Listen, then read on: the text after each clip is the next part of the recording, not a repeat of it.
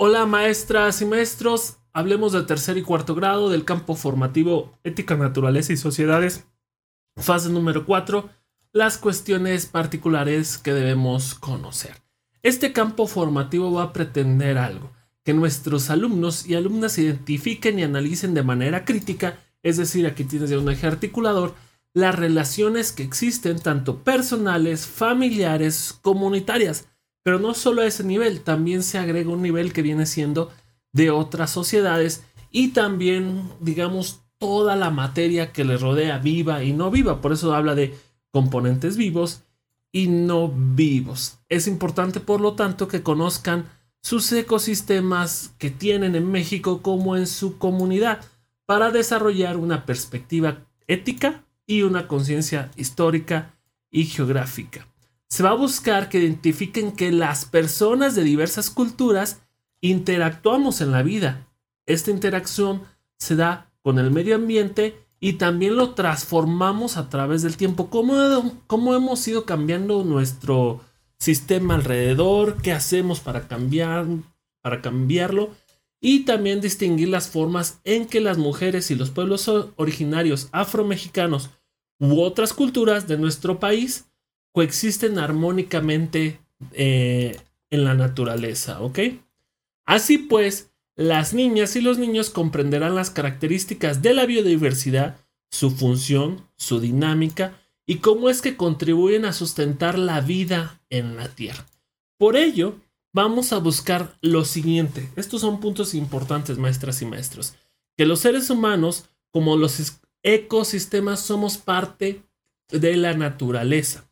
Las situaciones culturales que los afectan como la satisfacción de las necesidades humanas y de otros seres vivos, depende de establecer relaciones respetuosas hacia la naturaleza con bajo impacto para los ecosistemas y la sociedad. Propiciar que las niñas y los niños reflexionen sobre su derecho humano a un ambiente que es sano, adecuado para su desarrollo y bienestar, sobre la necesidad de comprometerse a respetar ecosistemas, actuar con reciprocidad, cuidarlos y contribuir en su preservación mediante acciones colectivas y comunitarias que les permitan proponer alternativas que contribuyan a prevenir el deterioro de los ecosistemas y los riesgos de desastres de su ámbito de participación y responsabilidad. Esos son aspectos muy, muy importantes. Por eso, se espera que desde la infancia nuestras alumnas y nuestros alumnos conforme a sus ritmos de aprendizaje tengan una visión crítica. Vuelvo a decir, el pensamiento crítico, la interculturalidad crítica como ejes articuladores son importantes. Informada y que sea integral a la realidad. Por eso se va a buscar que las niñas y los niños tengan experiencias, saberes, conocimientos y expectativas y que estos sean involucrados en la clase del día a día o cuando se aborde esta materia.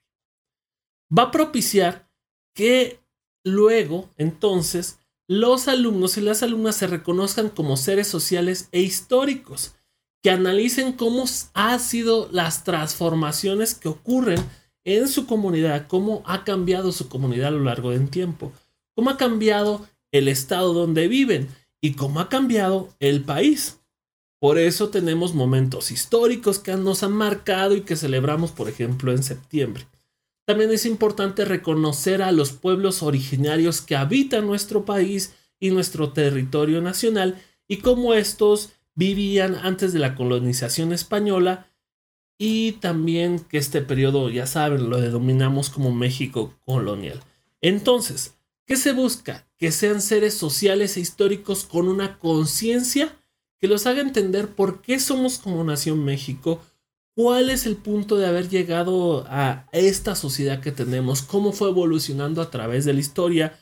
¿Cómo nuestros afromexicanos o nuestros indígenas fueron pisoteados tal vez en el pasado y hoy salen adelante con una visión de epistemología del sur, si lo quieres ver así? ¿Qué va a buscar? Va a buscar analizar acontecimientos y procesos pasados y presentes. Recuerden, la conciencia histórica nos hace pensar qué sucedió en el pasado para reconocer nuestro presente y así vislumbrar un mejor futuro. Pero qué sucedió en nuestro pasado y nuestro presente en nuestra comunidad, en nuestra identidad y en nuestro país. Pero no solo buscar, sino saber qué causas y consecuencias y cambios permanentes surgieron a través de esto. También va a ayudar a la parte geográfica con habilidades cartográficas para ubicar, interpretar y representar el espacio de la comunidad, la región donde se vive y el territorio nacional. Esto va a incluir, por supuesto, la superficie marítima. Va a haber un énfasis. El énfasis va a implicar en cuáles son los derechos, identificar cómo los practican en su vida cotidiana y cómo favorecer estos derechos. Aquí estamos ya, digamos, en la cuestión ética y moral de la formación. Asimismo, que se sientan parte, parte del país, que se sientan ciudadanos por personas que tienen la misma dignidad y derechos y que todas y todos merecemos el mismo respeto. De igual forma se pone atención en el derecho de las niñas y niños a ser protegidos ante situaciones que representen riesgo para su dignidad, integridad física y mental. Aquí podemos encontrar el eje articulador, por ejemplo, igualdad de género, si te preguntas un eje articulador.